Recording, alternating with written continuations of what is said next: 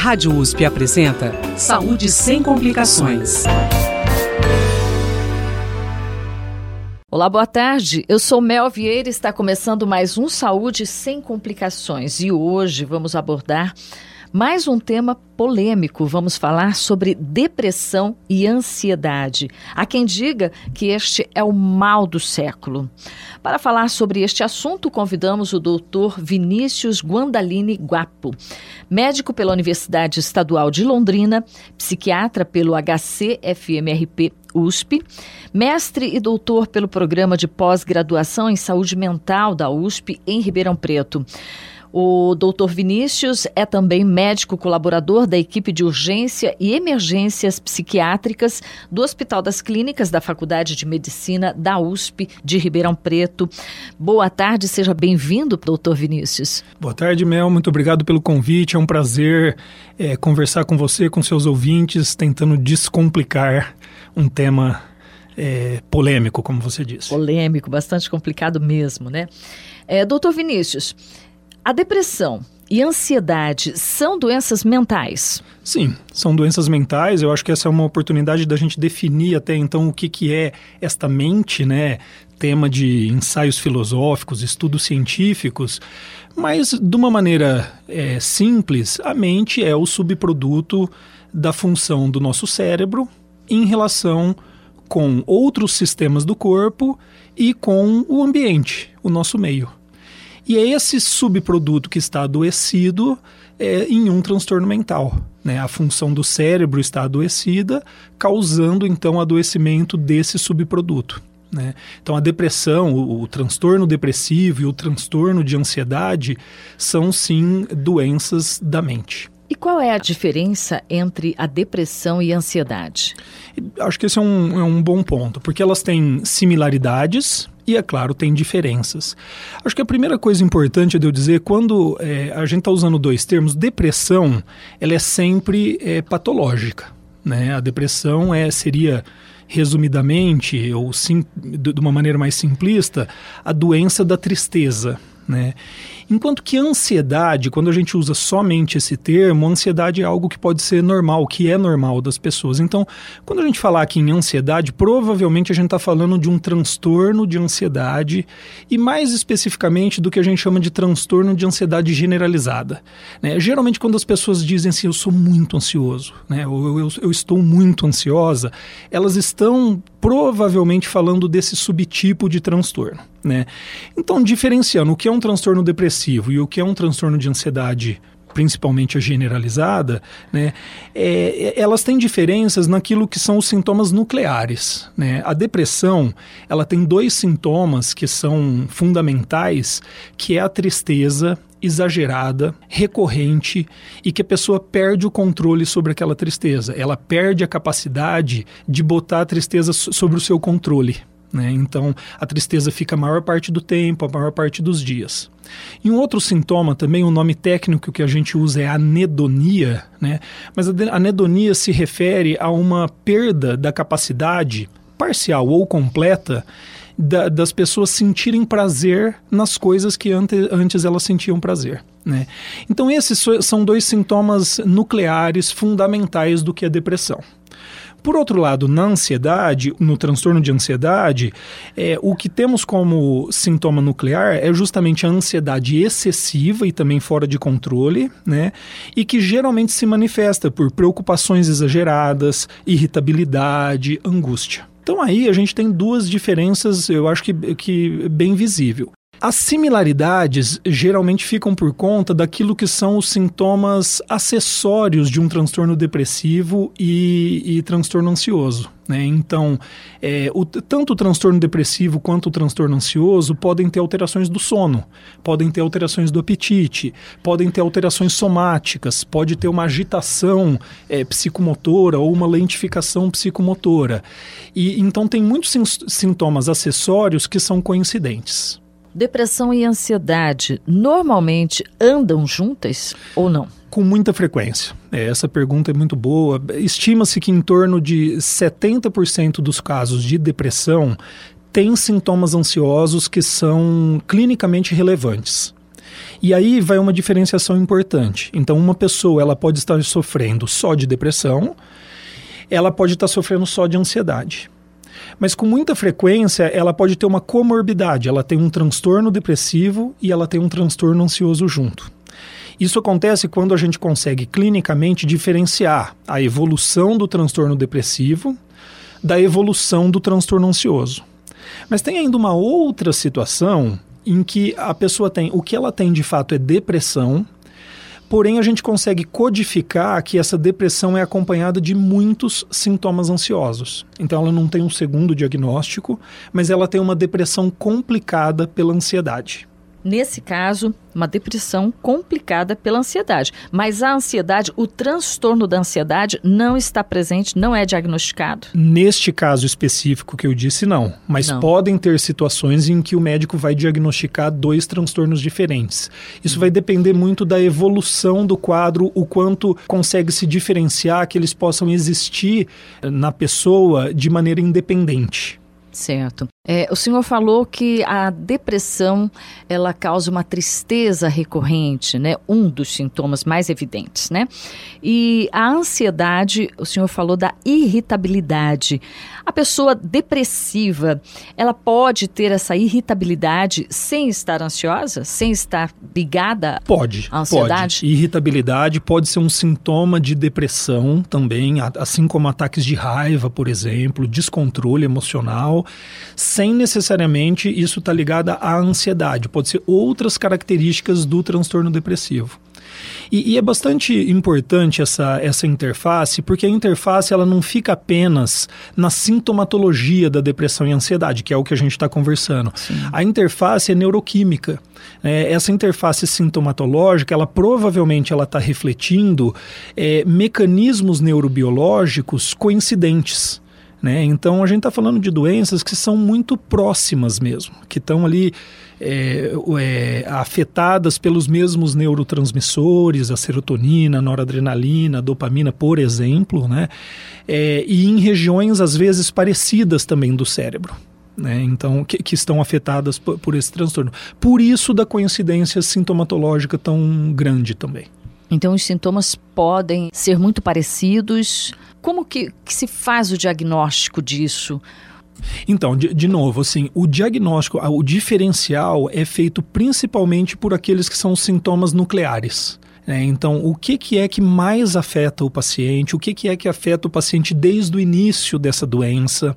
Porque provavelmente quando ele procura atenção médica ou psicológica, por exemplo, já se passaram algum, algum tempo já se passou. Pode ser semanas, pode ser meses e até anos, né? Infelizmente. Então, a gente recordar junto com o paciente e com os familiares todo esse histórico vai ajudar a gente a saber o que, que começou primeiro, isso é uma boa dica, e o que, que é que predomina, daqueles que são os sintomas nucleares. De um lado, a tristeza, a anedonia, de outro lado, a irritabilidade, a ansiedade excessiva, as preocupações fora do controle. É importante o acompanhamento, a participação da família no tratamento? Essencial. Né, assim, a presença da família é importante. Essencial, por diversos motivos, né? Seja, como eu disse, para confirmação diagnóstica, né? o paciente nem sempre ele está ele tá ciente de todas as alterações que estão acontecendo com ele, né? E seja no segmento do, do, do próprio tratamento, né? Assim, um familiar bem orientado, que foi informado sobre o que está acontecendo, ele vai ajudar na adesão ao tratamento, nas dificuldades que vão acontecer no tratamento, em motivar o paciente, seja a tomar o remédio ou promover mudanças de estilo de vida, é simplesmente essencial. Depressão e ansiedade podem ser genéticas? Podem ser genéticas, né? Assim, a causa da depressão e ansiedade pode ser genética. É, Estima-se que mais ou menos é, 40 a 50% de um quadro depressivo ou ansioso se deve a fatores genéticos e que os outros 40%, 50%, 60% seriam é, decorrentes do ambiente. Eu acho importante eu, te, eu, sinalizar uma coisa, que assim, hoje em dia a gente não classifica uma depressão, uma ansiedade como unicamente genética, ah, então essa, porque isso acontecia antigamente, ah, essa é uma depressão endógena, era o termo, uhum. né, que queria dizer mais ou menos isso, e essa é uma depressão exógena. Não, o que a gente entende é que é multifatorial, Né? Então tem o fator genético, que é bastante importante, mas tem o fator ambiental.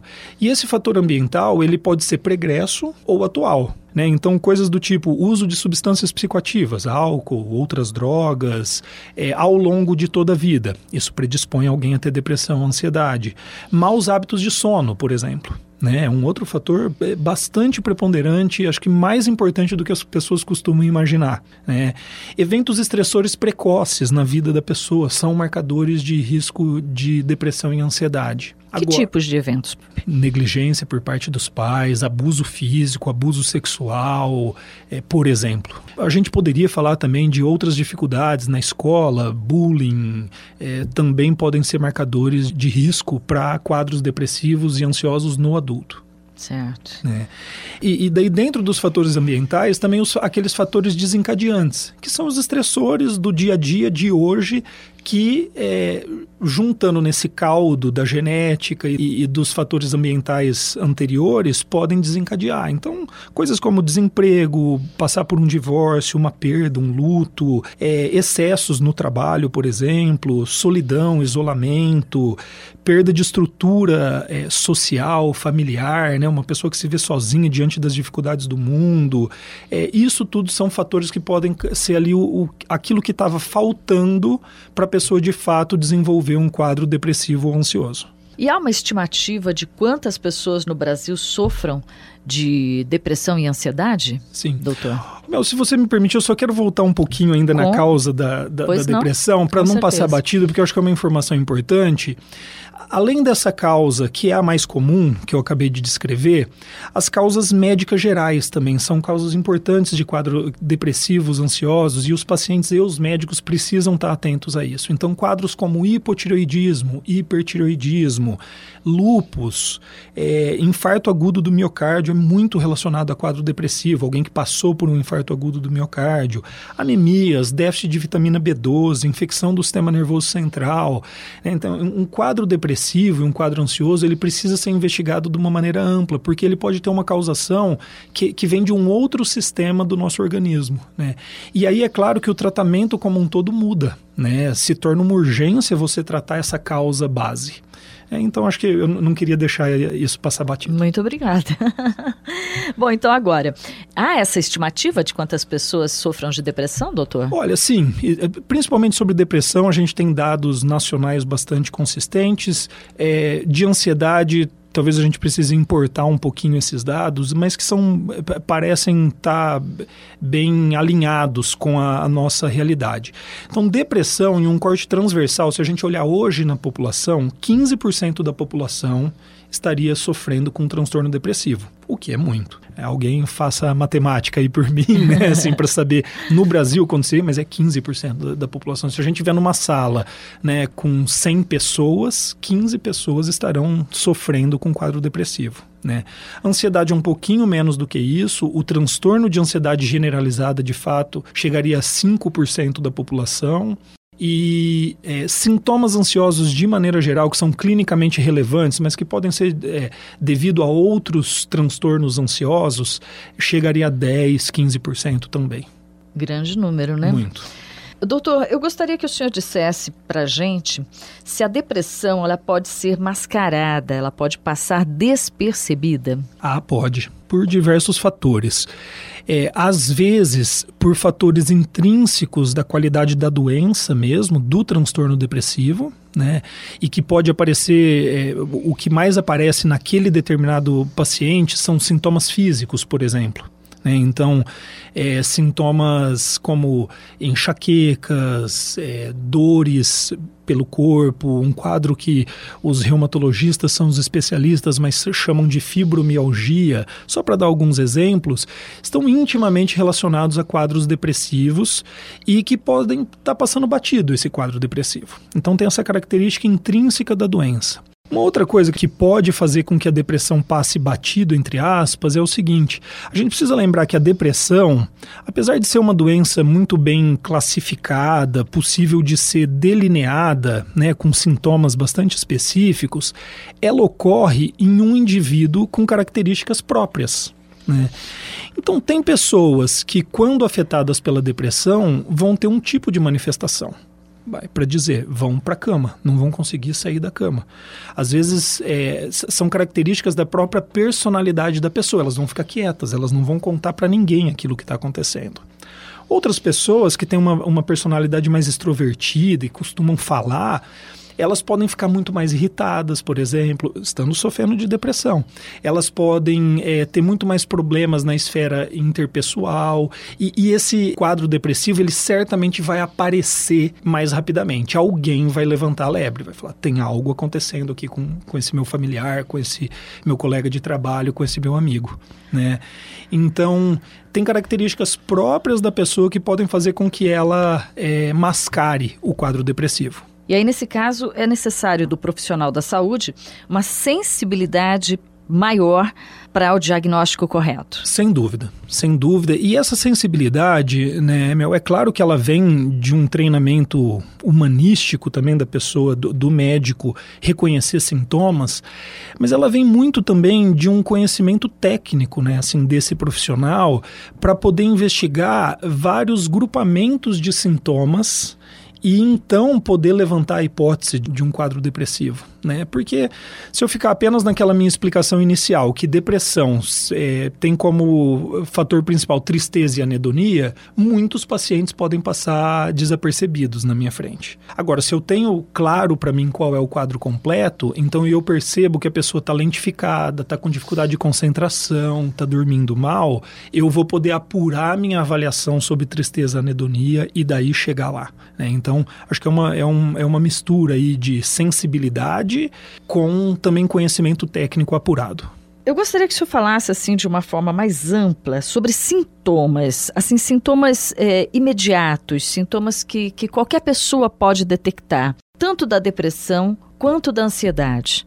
Certo. Bom, os sintomas característicos de um quadro depressivo são, como eu disse, né, a tristeza e a anedonia. Eu acho que eu já expliquei um pouco disso.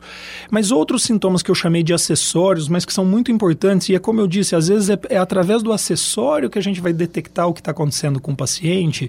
Baixa autoestima, é um sintoma muito comum, particularmente em jovens. Né? Não que não possa afetar outras pessoas, mas talvez porque ali querendo afirmar sua autoestima, isso vai ficar mais evidente. O jovem, né? o adolescente, isso vai ficar mais evidente para a gente culpa excessiva e inadequada, a pessoa começa a se sentir culpada por qualquer coisa que aconteça né, ao redor dela. Baixa concentração pode ser um sintoma tanto de depressão quanto de ansiedade, dificuldades de memória, né, e daí isso no idoso fica particularmente importante, porque às vezes as pessoas pensam logo de cara em um quadro demencial, algo assim, e deixam passar o quadro depressivo que ali está. Como eu falei, assim, alterações de sono que podem ser tanto é, para mais quanto para menos. Um paciente ele pode ter dificuldade para dormir, mas ele pode dormir demais também, um paciente deprimido. O apetite é a mesma coisa, pode comer demais, pode comer pouco. É, pensamentos de morte e suicidas, né? Assim, esse com particular importância, baixa energia, baixa motivação.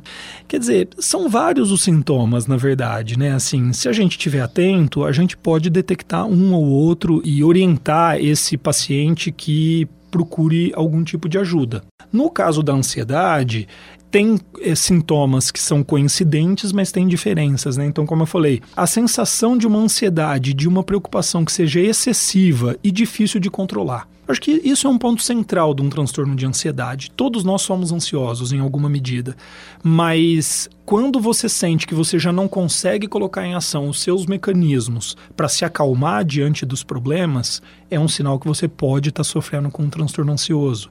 Além de inquietação, fadiga, baixa concentração, irritabilidade, tensão, insônia, como eu disse antes. A depressão, doutor Vinícius, ela atinge mais homens ou mulheres? Mais mulheres, né? Isso é inegável. Existe muitos estudos mostrando isso, né? Assim que os quadros depressivos e ansiosos são mais comuns em mulheres. É mais ou menos um homem para duas mulheres deprimidas, por exemplo. E né? por que isso acontece? Com a sua experiência clínica ali no consultório? É, é aí eu até te digo, Mel, o seguinte, é, o, tanto o meu mestrado quanto o meu doutorado foram estudando o efeito dos hormônios sexuais né, na maneira como as mulheres processam emoção, né? Então, não há dúvida na, no meu modo de ver e na literatura, que existe uma maneira diferente de processamento de emoções entre homens e mulheres e que essa maneira diferente de processar emoções nas mulheres podem trazer inúmeras vantagens. Né? Maior sensibilidade, afetividade, empatia, só para citar algumas coisas, mas pode colocar a mulher em maior risco de depressão e ansiedade. Então existe ali um fator que é. E, e, e veja bem, os hormônios foi, foi apenas aquilo que eu que eu resolvi estudar. Mas existem outros fatores biológicos próprios da mulher que podem levá-la a ter é, mais transtornos depressivos e ansiosos. Agora, é claro também que é impossível a gente descartar que existam é, fatores ambientais estressores que são específicos da mulher e da mulher contemporânea né? Assim, dupla jornada só para falar aquilo que, que vem à cabeça mais rapidamente, né? Assim, mas são estressores diferentes e que, portanto, podem colocar a mulher em risco maior também de depressão e ansiedade. E quando a depressão é crônica ou aguda? É, toda depressão ela é aguda a princípio. Né? Ela, uhum. ela, começa como um quadro agudo. Uhum. Né? É impossível, num primeiro episódio depressivo, a gente dizer se, se aquela depressão vai ser crônica ou aguda. Né? Então, uma evolução razoavelmente normal e até desejável para um primeiro episódio depressivo é que a pessoa passe por tratamento, aquilo se resolva e ela nunca mais volte a ter depressão. Pronto, uma depressão aguda que foi tratada com sucesso, encerrou. Né? Uhum. Agora, com alguma frequência, e não é pouca essa frequência, os quadros podem se cronificar. E, e, eles podem se cronificar de maneiras distintas. Por exemplo, existe aquele quadro é, depressivo que, apesar do tratamento, ele vai se manter ao longo do tempo. Se esse ao longo do tempo for mais do que dois anos, a gente já considera que é um quadro crônico. Né? É bastante tempo até, né? mas ainda assim esse é o nosso marcador. Mas daí a gente está falando da manutenção de, um, de, um, de uma síndrome depressiva completa, né? com todos os sintomas. Uma outra forma de cronificação também são as recidivas ou recorrências. Uhum. Então, eu até contei aquele primeiro episódio ali, que seria o, o caso ideal, né? Então, a pessoa tem um quadro agudo, ela se trata, chega o momento de retirar o tratamento, seja ele psicoterapia, medicação ou o que for, mas depois de um tempo, o paciente volta a ter outro episódio, e depois outro, e depois outro. E isso. E, e cada vez que você tem um novo episódio, é, você tem uma chance maior de ter o próximo. É, então, essa é uma forma de cronificação também importante. Tem uma outra forma de cronificação que muitas vezes está relacionada a um tratamento inadequado, que é a cronificação por sintomas residuais. Então você tem um quadro depressivo completo, né? Você inicia tratamento, muito dos sintomas melhoram, né? Mas a pessoa não atinge o que a gente chama tecnicamente de remissão completa. Ela não volta ao seu normal de funcionamento, por exemplo. Ela tem ainda alguns sintomas residuais que podem ser na sua, na sua intensidade plena ou até numa intensidade diminuída, né? E por vários motivos, a, o tratamento não chega até a remissão. Então, isso é uma forma de cronificação também. E por fim, ainda tem uma última forma de cronificação que é, o termo técnico é, se chama distimia. Né? A distimia é um quadro depressivo que ele é menos intenso, com menos sintomas, porém mais duradouro. E aí já nem é por falha no tratamento, é por realmente é uma característica daquele tipo de depressão. Então são várias formas de cronificação. E nesse caso de distimia, por exemplo, é necessário a continuação do tratamento? É necessário muitas vezes a continuação do tratamento, tratamentos mais longos, né? Quando eu digo mais longo, assim, um episódio, aquele que eu citei como ideal, um episódio agudo de depressão que tem uma boa resposta terapêutica, o que é esperado é que a gente mantenha o tratamento do paciente após ele estar bem. Ele melhorou, levou um mês, dois, talvez, para melhorar. E que a gente mantenha por seis meses esse tratamento, pelo menos. Isso pode chegar a um ano, dependendo dos estressores, de outros fatores. Mas tudo bem, vamos colocar ali seis meses. Um quadro de, de distimia, você precisaria ali pelo menos dois anos, três anos de tratamento continuado para ter uma chance de fazer uma retirada da medicação. E os quadros cronificados, eles podem chegar ao ponto em que o próprio paciente, por orientação do médico muitas vezes, decide fazer uma manutenção por tempo prolongado, às vezes até para o resto da vida da medicação. Porque acaba se percebendo que o risco de uma nova recaída é muito grande, é quase que certeza. Esses sintomas residuais, o que são, doutor Vinícius? Por exemplo, sintomas residuais seria o seguinte: um, paciente que ele está muito deprimido, tem uma baixa autoestima importante, dorme mal e tem é, baixo apetite e não tem prazer nas coisas. E ele começa o seu tratamento, os primeiros sintomas que costumam melhorar é ali o baixo apetite, a insônia e, e a tristeza diminui também, fica mais sob controle, mas a gente percebe, por exemplo, que a, a dificuldade dificuldade de sentir prazer nas coisas e de se motivar para as coisas. E a baixa autoestima se mantém às vezes num nível menor do que antes, então menos incômodo, mas ainda assim ele se mantém ali. E esses são marcadores de cronificação, de recorrência e de sofrimento por esses próprios sintomas mesmo. Eu conversei aqui no Saúde Sem Complicações de hoje com o doutor Vinícius Guandalini Guapo, médico pela Universidade Estadual de Londrina, psiquiatra pelo HCFMRP USP, mestre e doutor pelo Programa de Pós-Graduação em Saúde Mental da USP, aqui em Ribeirão Preto, e também médico colaborador da equipe de urgências e emergências psiquiátricas do Hospital das Clínicas da Faculdade de Medicina da USP de Ribeirão Preto.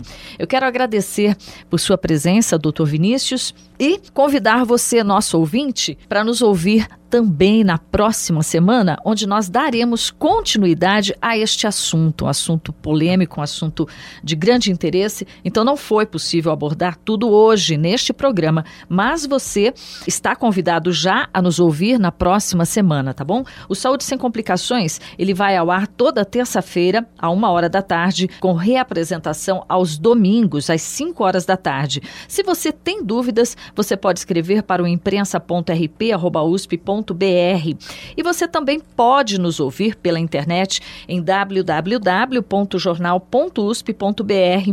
Programas Saúde Sem Complicações, tá bom? Até a próxima semana. Obrigada por sua audiência. Obrigada, doutor Vinícius. Obrigado.